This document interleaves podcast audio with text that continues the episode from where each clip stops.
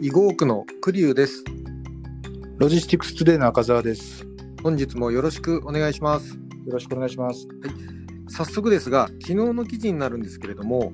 はいえーコマースロボティクスえー物流視点で EC を分類という記事がありますが、えーこれ EC をえー物流の視点でえー分類してみましたっていうことだと思うんですが、えーいまいちピンときません、えー教えていただけますでしょうか？はい、えっ、とこれはですね、あのクラウド型の WMS をまあ手掛けているえーコマースロボティクスという会社がですね、はい物流業から見た EC の分類について、まあ新たに自分たちで定義し直しましたと。うーんまあ、あのそれでその、えーとまあ、表にしてですね、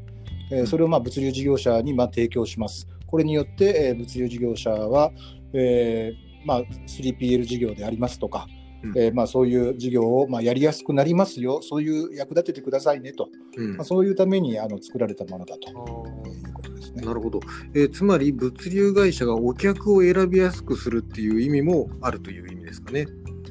うん、まあそうですね、でもちょっと先ほどはね、あのはいあんまりピンとこないとおっしゃったんですけれども、はいそれその通りで、はいえー物流会社側から見た EC の分類に、えーどこまで意味があるんだろうと、うんえーいうことが、あの私もあの、えー非常に、えー同感ですね。なるほど。あのやっぱり、えー、とニーズはいを考えるとですね、はい EC から見た物流の分類の方が、うん需要と供給をマッチングさせていく上では役に立つんじゃないかなと思いますね。そうですね。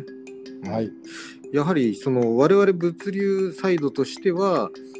お客が言われた通りに合わせて物流を組み立てていくわけなのでなかなかお客を選ぶっていうのは難しいのかなと思いますのでそれでピンとこなかったのかなというのが今分かりました。